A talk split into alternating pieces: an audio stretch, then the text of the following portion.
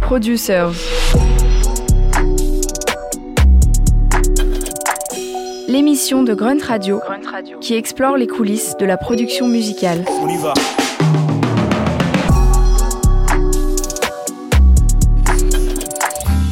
Producers. Ceux qui font la musique sur Grunt Radio.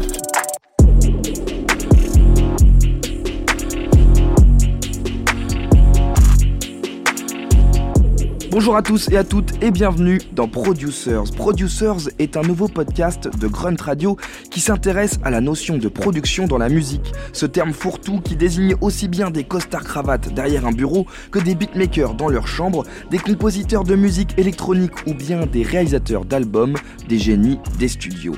Dans une série de portraits et d'entretiens, Grunt part à la rencontre de la diversité de ceux qui font la musique. Producers. Premier invité, Phase, musicien multicasquette qui a exploré la variété des métiers de la production, à la fois beatmaker, réalisateur, directeur artistique. Il a collaboré avec Orelsan, IBI, Oxmo Puccino. Il a tourné à travers le monde en tant que DJ héros de la scène SoundCloud et composé des hits sur mesure tels que RR91 de Kobalade et Niska. Comment devient-on producteur? Épisode 1 avec Phase. Qu'est-ce que c'est? Trop bon la Et je tout avec une pub Et dire que j'ai vu ce qu'il peut J'étais à deux d'autres prendre des années de temps Mais maintenant elle veut tout baiser avec moi. Sans demander mon avis. Pas du tout les mêmes cuits qu'avant. Avant c'était la merde si tu savais. Ça a commencé d'un heureux hasard puisque mes parents à l'époque, donc euh, j'ai grandi au Maroc et euh, ils sont venus dans le sud de la France et ils cherchaient une maison en fait à acheter. Et euh, en visitant cette maison, il y avait un piano dans la maison et euh, je devais avoir comme euh, peut-être deux piges, un truc comme ça. Tu vois, je faisais mes premiers pas, mes trucs. Et durant la visite, en fait, ils ont entendu quelqu'un jouer du piano. Trois notes à la con, mais euh, en attendant, c'était moi. Donc en fait, dans, leur tête, ils se sont dit pourquoi pas ne... essayer de le mettre dans un cours de piano en fait? De là, ça a commencé. Je devais avoir peut-être autour de ouais, 3 ans.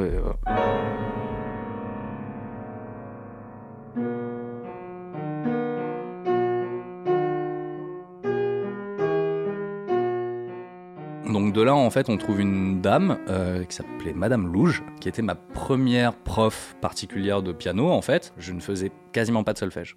C'est-à-dire qu'à la seconde où elle m'en parlait, je faisais un caprice d'enfant, où je disais non mais non, non, non. Moi, je, Tu veux je juste veux jouer. jouer, en fait. Instinctif, pas de, pas de théorie, pas de. Faut pas que ça devienne un truc de, de- ça devienne scolaire quoi en fait. Tu voulais continuer Ouais, à en, voilà, en tout cas, ouais, voilà, c'était ça. C'était l'aspect un peu trop euh, cadré, m'emmerdait à un point pas possible. J'avais déjà assez de cadre à l'école, ça me suffisait en fait.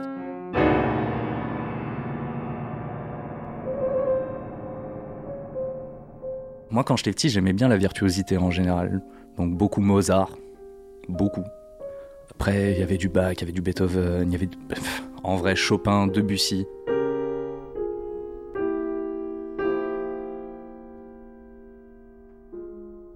Alors j'ai une culture Looney Tunes, Mhm. tout ça. Et en fait, je sais pas si vous vous rappelez, mais dans pas mal de dessins animés, à l'époque, on était vraiment jeunes, il y avait quand même pas mal de musique classique, en Mm. fait. Je te parle de dessins animés où il y avait pas de paroles, tout ça, tu vois. Souvent, il y avait, euh, en tout cas, de la musique euh, instrumentale derrière. Je pense que ça, voilà, c'est- venu un peu de là. Et puis après, en grandissant, bah, tu te fais une culture musicale, euh, tu prends la voiture avec tes parents, tu écoutes la radio. Mes parents, donc pour situer, ma mère est marocaine, mon père était français, et euh, donc lui était plutôt fan de rock, Mhm. ma mère plutôt fan de musique un peu blédarde. Mhm. Donc en gros, j'étais un, un peu éduqué à une sauce euh, de toutes les cassettes possibles, euh, tu vois, achetées au souk, au bled, avec vraiment des classiques de la musique arabe comme des trucs un petit peu plus pointax. Et à côté de ça, mon père qui, qui écoutait à la fois les Beatles, à la fois les Stones, à la fois Euh, plein plein de choses, Pink Floyd, les Doors, euh, mais en même temps pas mal de, musique française aussi, tu vois, tu pouvais trouver euh, des petits 33 tours de genre des... Bah, de toute façon évidemment tous les Claude François et compagnie, mais tu vois ça peut être des Eddie Mitchell,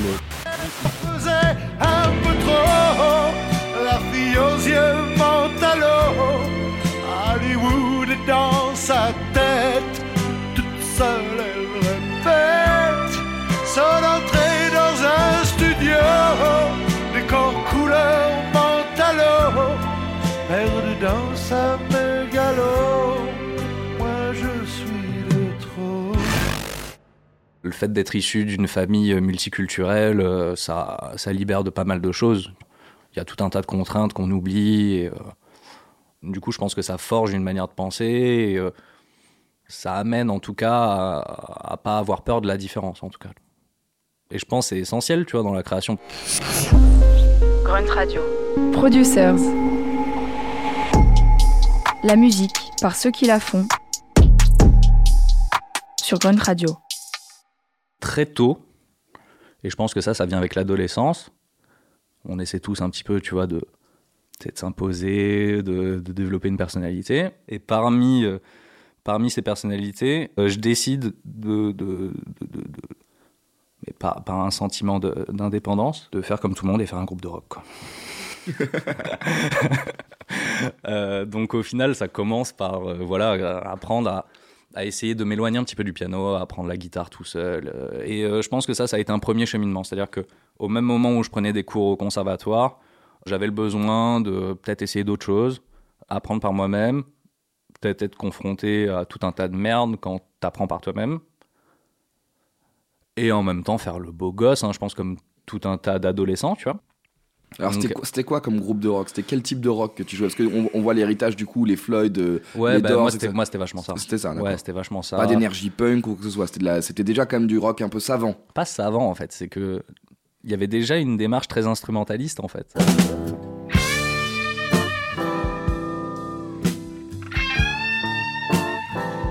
T'écoutes les Floyd, euh, ça chante, mais je veux dire, c'est pas une chanson comme Led Zeppelin, c'est au final un truc de beatmaker. C'est con, hein, mais c'est un truc que j'ai réalisé il y a pas si longtemps que ça. Qu'est-ce que tu veux dire par là? Que c'est une musique très produite. Quand tu reprends les Floyd, et que tu remets dans le temps, wesh Bon, je veux bien, hein, ils ont pris tout un tas de drogues, mais wesh Tu vois, les avancées technologiques, les... c'est des gens qui euh, puaient leur temps. en fait.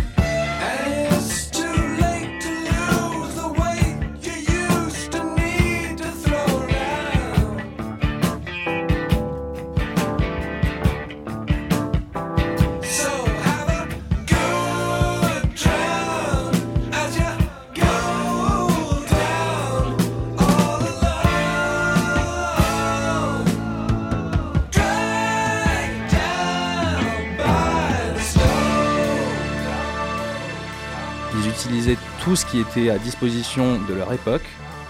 On sample, on traite le son au maximum, on post-prod, on traite les voix, on est à l'ère de l'autotune, des voix ultra produites. Bah, ces mecs, ils étaient visionnaires en fait. Et au final, c'est un truc que je trouve qui est une sorte de lien, quoi. Et c'est pour ça qu'au final, quand, quand je vois la musique qui me plaît aujourd'hui, je comprends pourquoi j'écoutais ça en fait quand j'étais Mhm. plus jeune. Vraiment.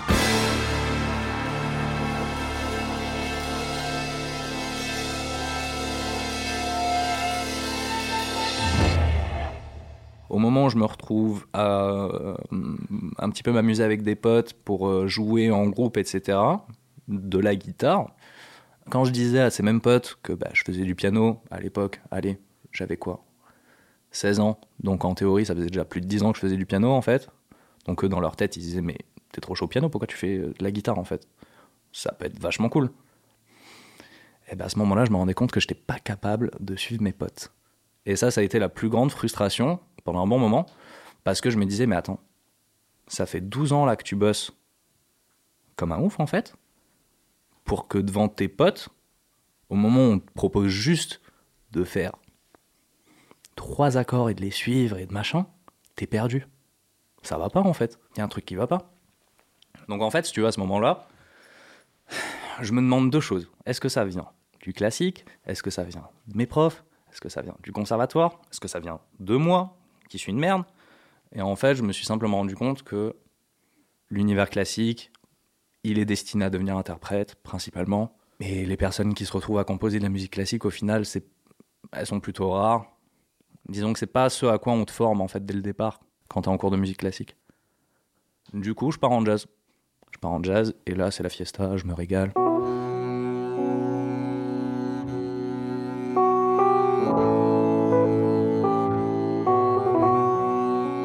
Chicorea, ça c'était euh, un des thèmes assez connus quand même dans le monde du jazz.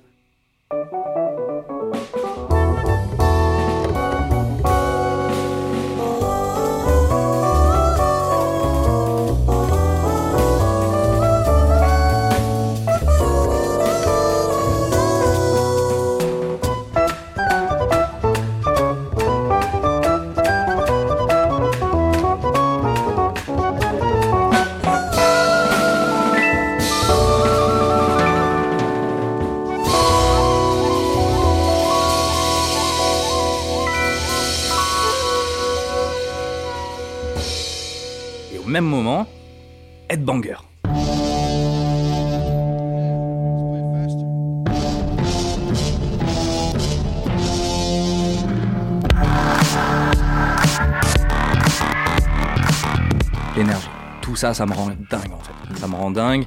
Un de mes premiers gros concerts euh, qui m'a traumatisé, ben justement, c'était Justice au Rockstore à Montpellier sur la tournée de Cross. C'était incroyable. Mur de Marshall, truc. Je sais plus quel âge j'avais, 16, 17 ans. Ah T'es comme un dingue.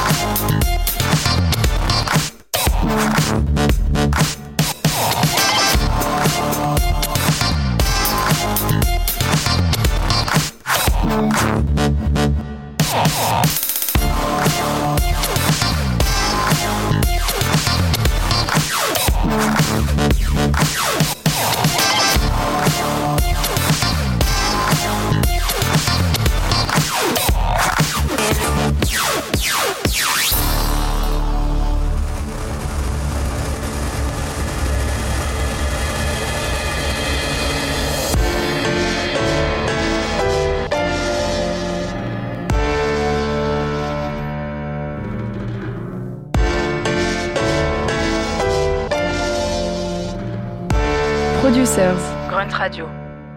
Justice à l'instant dans Producer sur Grunt Radio, un épisode à la rencontre de Phase qui nous raconte une période de sa vie où il se nourrit de toutes les musiques qui passent à sa portée, passant facilement de la musique électronique à toutes les formes de rap. Le lien, il se fait un peu naturellement en fait dans tout ça. Même Club des Losers quand j'étais plus jeune, euh, parce que il y avait un pote euh, avec qui j'étais à la MJC en club d'échecs, poteau qui écoutait le Club des Losers, qui lisait les fourmis. Euh, Enfin, Hmm. tu vois ce que je veux dire? Et en fait, je découvre plein de trucs comme ça. Au même moment où j'écoute et je découvre des choses sur MySpace et YouTube aussi, au même titre. Bah, j'ai ma tour d'ordi, j'ai un piano électrique et puis euh, puis c'est l'ère du crack à Donf. Donc euh, Alors là, il faut peut-être préciser parce que l'ère du crack à donf, pour les gens qui sont Ah pas oui. forcément beatmakers, c'est euh, donc tu pouvais euh, tu pouvais te procurer des logiciels de façon complètement illégale, voilà, et non pas de la drogue. J'essaie de faire de la musique électronique, ça marche je fais- En fait, Pourquoi quoi ça marche pas? Mais parce qu'en fait, je passe pas mal de temps à essayer en fait ces logiciels et je me rends compte que je, je, je comprends rien en fait. Je comprends rien. Moi, à la base, je joue sur un piano et ce que j'entends, ça défonce en fait. Je parle du son, la qualité sonore, le rendu du piano, le son. Tu plaques un accord, ça sonne trop bien. Tu le joues dans Ableton avec le piano d'Ableton, c'est éclaté par terre. Qu'est-ce qui se passe? C'est quoi la solution? Je comprends pas en fait. Donc, euh, je passe un bon moment à être frustré comme ça et à pas faire grand chose. Du coup, euh, je passe mon temps à plutôt faire mes trucs sur Cubase, qui ressemblaient à pff, un genre de euh, Saint-Germain-des-Prés-Café. tu vois, un genre de lounge euh, hip-hop euh, bizarre euh, pour after work. Respect à tous ces poteaux Bien sûr, bien sûr, bien sûr. force à eux. Mais, mais je faisais ça. Je tournais vite en rond, puis du coup je passe mon bac, je le rate, je repasse mon bac, je l'ai, je me barre, je vais à Lyon, je m'achète mon premier Mac, et là on va dire que c'est le moment où je commence à vraiment me mettre sérieusement dans le dur.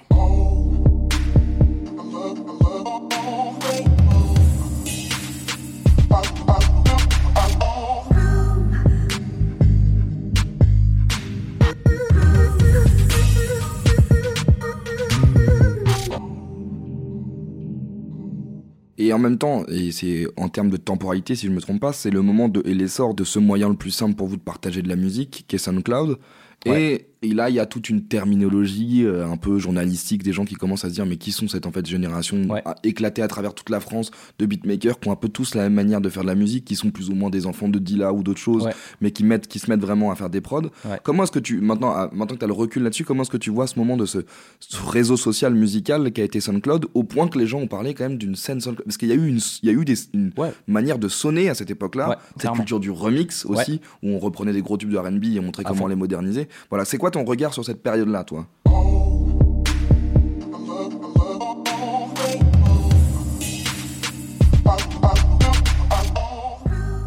Un regard nostalgique, un regard euh, envieux, presque. Parce que j'ai l'impression qu'on n'a plus ça aujourd'hui, je sais pas dans quelle mesure on pourra le retrouver. Et je cherche pas forcément à le retrouver de la même façon. Je parle juste d'un univers, d'un domaine public où, où juste les esprits créatifs peuvent s'exprimer en fait.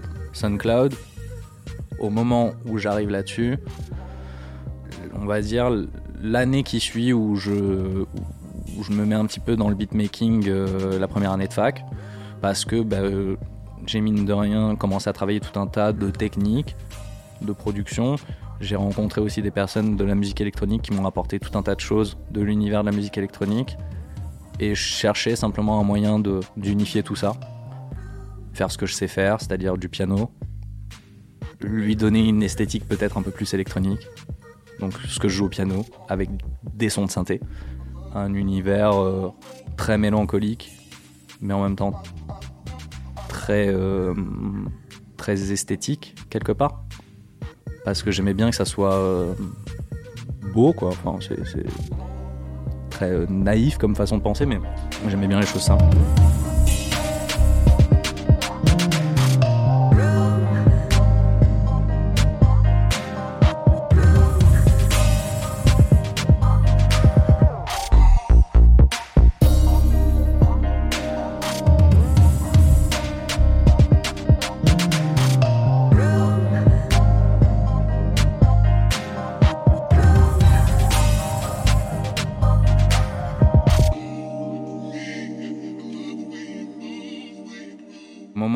Je découvre un peu ce que j'aime faire, d'autres le font. Et c'est pour ça que je, je te parle d'un espace public où les esprits créatifs peuvent s'exprimer. C'est qu'à ce moment-là, nous on avait SoundCloud. D'autres plus jeunes avaient MySpace, mais aujourd'hui on n'a plus rien. Dans le sens où c'est une plateforme, sans pub, sans rien. Tu t'inscris, c'est gratuit, tu mets ta musique, la terre entière l'écoute. Si elle veut, elle peut la télécharger. C'est un truc de dingue. Et au même moment, effectivement, je sais pas pourquoi, pour quelle raison, X ou Y, mais à ce moment-là, effectivement, toutes les personnes qui créaient quand même plus de la musique électronique, on va pas se mentir, se retrouvaient sur site. Même les labels de musique électronique sortaient leur musique sur SoundCloud. Donc tout ce qui est ce truc de tips, d'échange, de, la transmission d'informations, ça se fait à travers euh, justement ces rencontres SoundCloud. Donc d'abord il y a Altazer, ensuite un peu plus tard il y a euh, Il y a Stu quand même, qui a été une grande rencontre. Et qui est, une, et qui est une grande, qui a un grand nom de cette scène-là. C'est-à-dire Bah, que grave. c'est le, c'est le, pour moi, c'est le, ça a été un peu l'étoile filante de ce truc. C'est-à-dire qu'on a vu un mec prendre une- En France, en tout ouais, cas, ouais. ouais, une Ouais. altitude colossale, en Colossale. très peu de temps. Ouais, c'était c'était assez incroyable.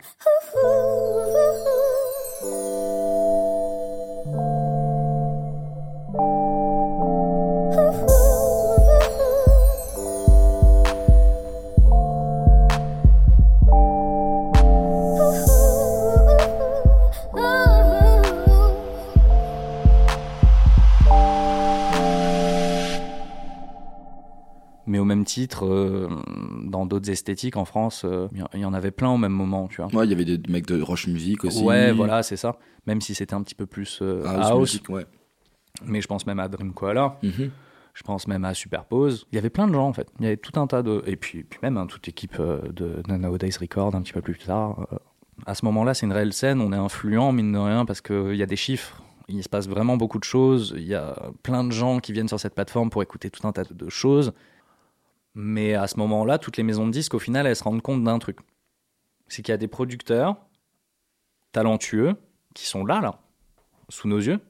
C'est vraiment la pépite, le sac d'or pour le A&R en maison de disques, quoi. Je veux dire, juste tu te balades sur SoundCloud, il y a des gens qui défoncent. Faut se remettre dans le contexte, hein. Ketrenada, Cashmere Cat, Sinjinok, des- tous les jours il y avait des gens. Hudson Mohawk, même si, bon, vieille carrière, mais qu'on reconnaît plus à travers Tonight, etc., à cette même époque. DJ Snake, Matt Descent, Ouais, c'est un, c'est un- vivier hallucinant. c'est hallucinant. Entre l'univers de euh, ces remixes plus la musique électronique, parce que je trouve qu'en fait, bon, moi je vais être clair, hein, je pense que le hip-hop est une musique électronique. C'est mon avis.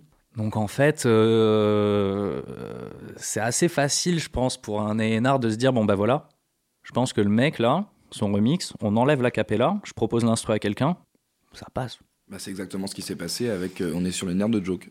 Ouais, par exemple.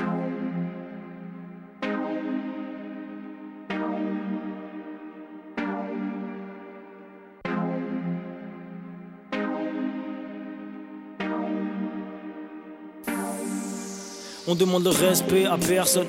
MTP connaît la méthode, on peut la coucher pour un petit somme, te coucher pour une grosse somme. Ma technique arrive du doublé, armé, prêt à partir en reggae, aveuglé par les chiffres en 2D, gravés sur les billets en revêt. C'est plus que du peur, tu le sais, tu l'admets, des ennemis on n'aura jamais assez. Je vais pas me faire chier tout seul au sommet, donc je prends mon temps pour les effacer. Elles aiment le pognon, elles aiment la vitesse, j'explique un texto quand j'ai envie de sexe. Viens me voir si t'as la migraine, je vais faire semblant de planter la petite graine, sur les nerfs. On est sur les nerfs. Vais baisser un peu le micro, s'il te plaît. On est sur les nerfs. Un. Un. Yeah. Ramène ta biche, je la prends en sandwich avec le négro qui partage ma tête. Man, elle vient pas de Colombie, mais cette blanche me massacre la tête. Man, elle me reçoit 7 sur 7. Je sors ma hug, j'ai mes têtes sur tête. J'ai une lace verte, j'ai une ceinture verte. J'ai la peau noire, j'ai une ceinture noire. Alléluia, la concurrence fait engloutir par des trous noirs. Je suis dans un club pas échangiste, on me taille des pieds dans les fumoirs. Je vois des coups dans les couloirs. Tous mes négros sont allumés. Tape pas cette merde, c'est une poêle du nez. Le loup-garou est mal luné. On est sur les nerfs.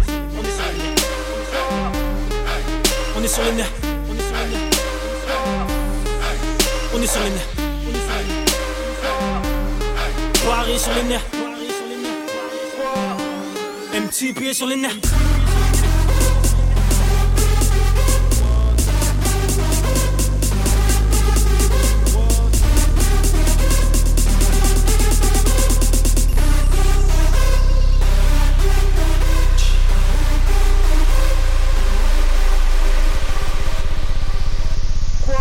On est sur les nerfs. Personne ne peut venir contrer toute cette énergie. Le mojo écaille ton vernis. Hein J'ai pas des idées bien placées. Mais pas plus du passé, je les ai dépassées. Veste matelassée, fracassée. Vers marger, la pas lacet. Dans le carré, je regarde l'état, ça va passer. Viens pas me faire la bise si t'es pas rasé, bitch. Le game se fait euthanasier. Cette petite prendra cher, c'est touche à cette dick. Je suis au top dans ma loge. Et dans les loges maçonniques. Viens, on quitte cette boîte. Si ta pote est encore nette, Chérie, je vais m'occuper de cette chatte, comme Farid de la On est sur les nerfs, on est sur les nerfs. Paris sur les nerfs. MTP est sur les nerfs. Grunt Radio. Producers, l'émission de ceux qui font la musique sur Grunt Radio. Joke, on est sur les nerfs dans Producers, un morceau symptomatique de l'époque SoundCloud puisqu'il s'agit à l'origine d'un remix de Icas Boy, devenu une face A du rappeur de Montpellier, un procédé classique d'une époque où SoundCloud était le terrain de chasse de ceux qu'on appelle les A&R qui cherchent à détecter les nouveaux talents. Si tu veux, à ce moment-là, quand on sort les remixes, il y a deux choses. T'as les A&R qui viennent nous contacter, genre en mode... T'as même trois solutions. Regarde, en gros, dans tous les cas, les A&R viennent te parler. À l'époque, comme on disait, c'était que des gros tubes qu'on remixait euh, sur SoundCloud. Donc, principalement, les A&R des maisons de disques qui venaient de parler, c'était souvent les maisons de disques en question. Ça passe par euh, Rock Nation, Interscope, tout ce que tu veux, tu vois, enfin, tous les plus grands. Et t'as ces mecs qui viennent te parler en te disant Hé, coucou, on a vu ton remix. Donc, il y a deux solutions. Soit on te propose de le clearer, des fois, parce que bah, ils veulent récupérer des thunes et parce que bah, ton truc défonce partout euh, les scores, quoi, donc ils veulent des thunes. Soit ça, ça les intéresse pas, mais par contre, ils ont un prochain titre qui va sortir et ils te disent bon bah ok, regarde, moi j'ai les pistes, si t'es chaud, on te propose un remix officiel pour la prochaine sortie. Et dans le dernier des cas, t'avais un mec qui voyait ton potentiel et qui te proposait simplement de de ven- venir bosser quoi. Ce qui arrivait à tout par exemple. Ce qui arrivé à Stu, ce qui m'est arrivé. Toi, moi, j'ai un mail de Benny Blanco, peut-être de 2014. Tu Incroyable. C'est une époque. Le mec me dit viens à New York. C'est une époque démesurée. Démesurée. T'y allé? Non. En tout cas, c'est pour te souligner à quel point l'époque euh, et l'enjeu SoundCloud est très sérieux. C'est-à-dire que c'est vraiment des personnes euh, importantes quoi, qui regardent ce truc. Stu Forti le trouve. Tu vois, t'as un Benny Blanco qui regarde les trucs. En fait, tout Et le au monde- même titre qu'Aurel, tu vois, Ouais, un peu plus tard. Mais en fait, ce qui est ouf, c'est que tout le monde était ça. au même pied d'égalité en fait. Ouais, exactement. C'est-à-dire tu pouvais te retrouver avec un, un Benny Blanco qui slide dans tes DM Normal. parce que, parce que ouais, c'était tout ou, simple. euh, ou même des artistes de folie. Je sais que plein de fois, que ça soit Stu, moi-même ou, ou plein d'autres, à travers les remixes qu'on a fait, on a eu les props de- des artistes en question et on s'est retrouvé branché avec ces artistes. C'est des trucs de ouf. Cette scène, elle s'est transformée. Après, euh, il y a eu de la, il y a eu de la casse, mais ça s'est transformé.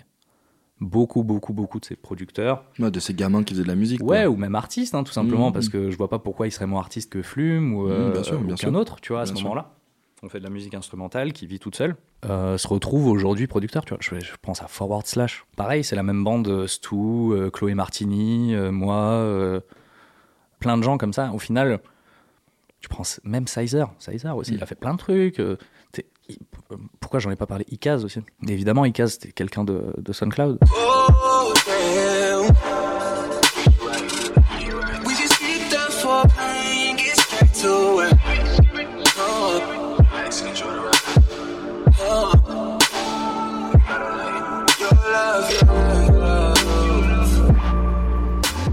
Vraiment, le problème principal, c'était que la musique de SoundCloud, c'était pas vraiment une musique faite pour la proposer à un artiste tel quel, pour qu'il puisse se projeter sur la musique. C'était impossible.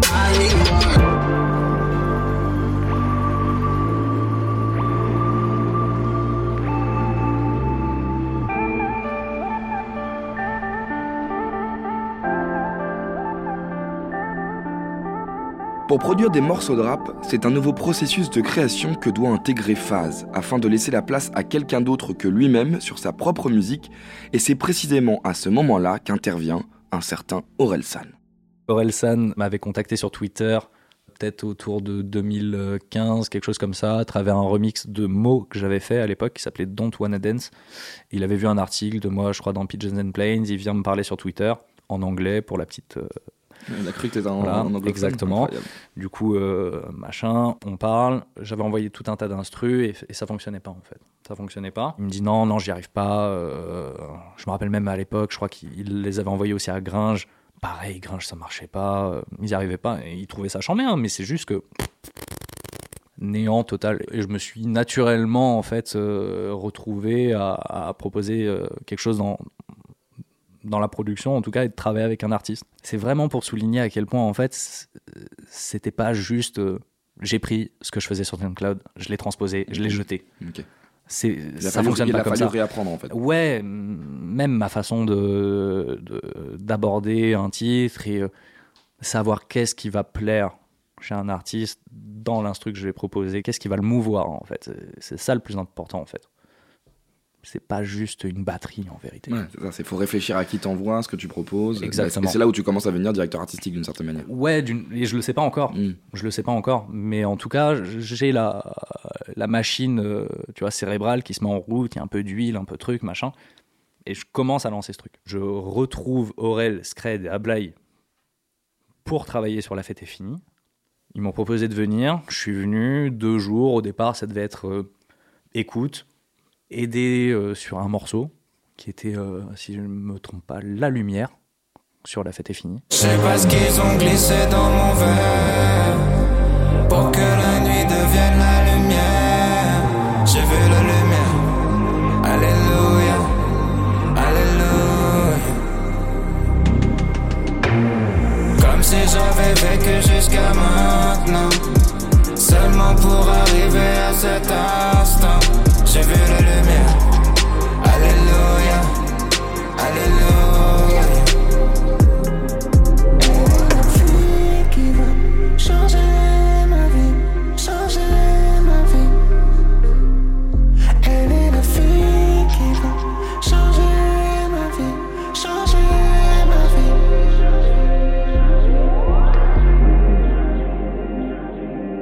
Puis en fait, on en a fait un deuxième, puis un quatrième. Puis en fait, ils se sont rendus compte que je faisais du piano.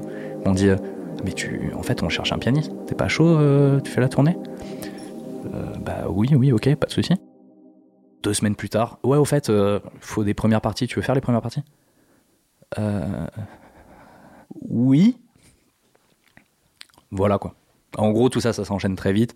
Et honnêtement, je ne saurais pas expliquer le, vraiment le mécanisme. Tout ce que je sais, c'est que ça s'est fait. Et que. Alhamdoulilah, comme on dit. hein. Moi j'ai ce que je te raconte, en vrai si tu béton c'est que t'es con C'est pas tout beau tout rose, j'ai pris beaucoup de thunes, perdu beaucoup de potes Faut pas que tu fasses la pute qui t'apprend des coups,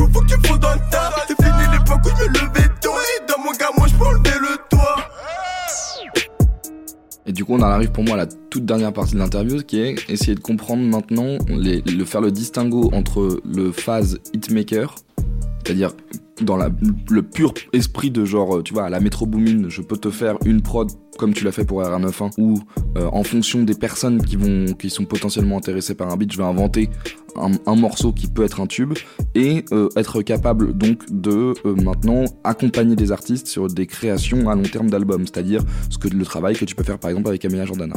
Ce qui quand même maintenant quand on voit et quand on comprend tout le parcours et l'ouverture d'esprit que tu as depuis que t'es gamin, en fait j'ai l'impression qu'il y a une boucle qui se boucle, c'est-à-dire que oui, tu peux tu peux faire le morceau, un, un banger de trap pour Kobalade et Niska, comme tu peux dire je vais prendre le temps de me poser en studio pour euh, écrire un- un- de la chanson et, et- et écrire de la pop et ce genre de choses. Ouais. Ou faire Goliath de Woodkid aussi, qui est dans une autre esthétique.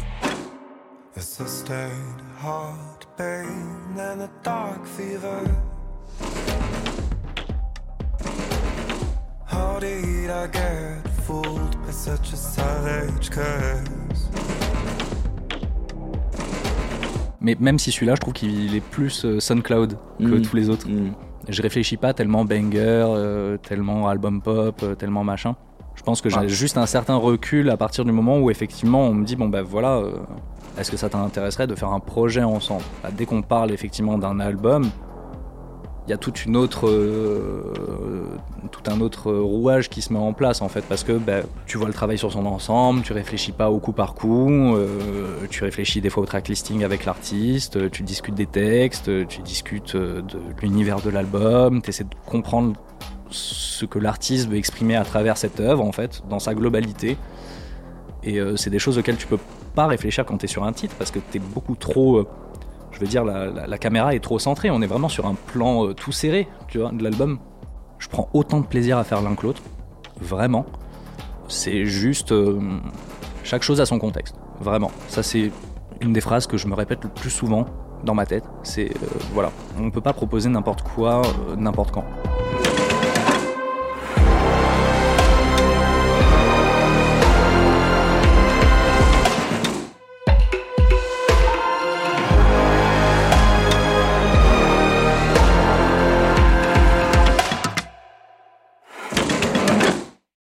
Et par exemple, si on reprend, on va faire une sorte de case study, c'est un grand terme d'anglais de, merde, mais ce que je veux dire, c'est un, cas d'école. En gros, RR91, tu sais, on sait une commande, on te dit, est-ce que tu aurais des prods ou c'est une prod que tu as déjà fait, mais. Donc là, là c'est des trucs que tu composes tout seul de temps en temps, quoi. Ouais, c'est des trucs que je compose tout seul de temps en temps, mais pour le coup, et c'est là où je vais peut-être euh, annuler ce que je viens de dire précédemment. au moment où je fais cet instru et qu'on me propose, en fait, enfin, je fais tout un tas d'instrus en vérité au moment où je où j'ai la possibilité d'aller rencontrer Koba, mais je me suis mis dans un état d'esprit à ce moment-là. C'est-à-dire que tu sais que c'est à Koba que tu vas aller parler, mais euh, dès que j'ai la possibilité de travailler avec un artiste, j'écoute toute sa discographie. Vraiment tout. Et j'essaie d'imaginer lointainement avec euh, ma modeste euh, imagination, qu'est-ce que l'artiste aurait besoin potentiellement dans six mois quand le son sortira en fait. T'essayes de, de penser c'est quoi le next move en fait? Exactement. Et au moment où en fait euh, j'ai le plan Koba, pour moi le next move c'était Ténébreux 1 gros. Les gens c'est ce qu'ils kiffaient de Koba et c'est ce qu'ils voulaient à ce moment-là. Donc moi je suis arrivé avec un pack rempli de prod à la Ténébreux 1 quoi. Je ne suis pas allé chercher plus loin. Après, euh, est-ce que du coup, ça veut dire que j'ai fait une sorte de pré-réal dans le truc? Je, ne sais pas. Moi, je le vois plus comme un. C'est comme, un, comme un coup de poker un peu. Hmm. Parce qu'en plus, une écoute de pack de prod avec Kobalade, ça, il peut dégager une prod en quelques secondes. C'est-à-dire qu'il écoute les. Oui, mais ça, c'est pas que Koba. Hein. Ouais, ça, c'est la plupart des rappeurs aujourd'hui. quoi. Oui, ou même artiste. Même artiste, toujours. Mais ça, je comprends. Je comprends, c'est très, très spontané très spontané. Ça, me parle ou ça me parle euh, pas, quoi. Ouais, mais en même temps, comme, euh, comme des fois, il y a des titres, euh, t'entends les trois premières secondes et tu sais que ça va te parler. Il y a des trucs comme ça que t'expliques pas, mais t'entends les trois premières minutes, enfin les trois premières minutes, les trois premières secondes, et soudainement, bah, je sais pas, tu sais que cette boucle de guitare, elle va défoncer tout le long du morceau et c'est elle qui va te prendre.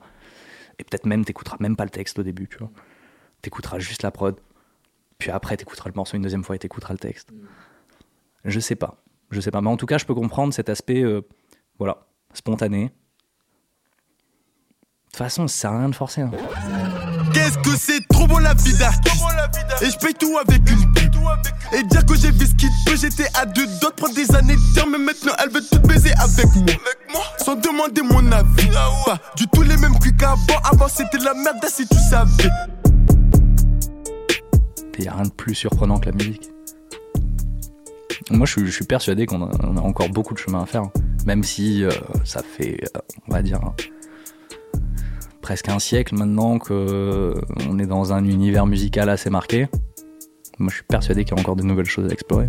Donc non, non, non. Toi, tu t'ennuies jamais Jamais de la vie. Jamais de la vie. C'est le truc le plus kiffant que je, je fais de toute ma vie, vraiment. La musique, enfin, je veux dire, Là, c'est très cool, hein. il y a de l'argent, c'est super, j'ai envie aujourd'hui, j'ai beaucoup de chance. Mais demain, tu m'enlèves tout ça. Je refais des instrus en mangeant des raviolis, ça bouge pas. Ah ouais, franchement. Du sel, si Fuco de la. Détail 7 jours sur 7. Dis-nous ce qu'on n'a pas fait. Nickel les PDG. Vive l'argent du raté. Nickel les PDG. Nickel, nickel les PDG. Moi j'ai ce que je te raconte. En vrai, si tu béton, c'est que t'es con. C'est pas tout beau, tout rose. J'ai pris beaucoup de thunes, perdu beaucoup de potes. Faut pas que tu fasses la pute qui t'apprend des coups. Faut que tu dans le tas. C'est fini l'époque où je me levais tôt. Et dans mon gars, moi j'peux enlever le toit. Moi j'ai ce que je te raconte. En vrai, si tu béton, c'est que t'es con. Moi j'ai ce que je te raconte. En vrai, si tu béton, c'est que t'es con. Moi j'ai ce que je te raconte. En vrai, si tu béton, c'est que t'es con. Moi j'ai ce que je te raconte. En vrai, si tu béton, c'est que t'es con. Producers, Grunt Radio. Phase aborde donc toujours la musique avec la même passion qu'à ses débuts et ne semble qu'aux prémices de ses expérimentations musicales. Ce sont ces expérimentations musicales à travers des profils de producteurs que nous allons explorer. C'était Producers, épisode 1 sur Grunt Radio, une émission enregistrée à l'aide du meilleur élément du centre de formation Grunt, Mathéouche de Macedo, et réalisée par le PB Del Oro de Pro Tools, Guillaume Giraud. Elle est disponible sur toutes les plateformes de streaming et sur l'application Grunt Radio. Producers. Grunt Radio.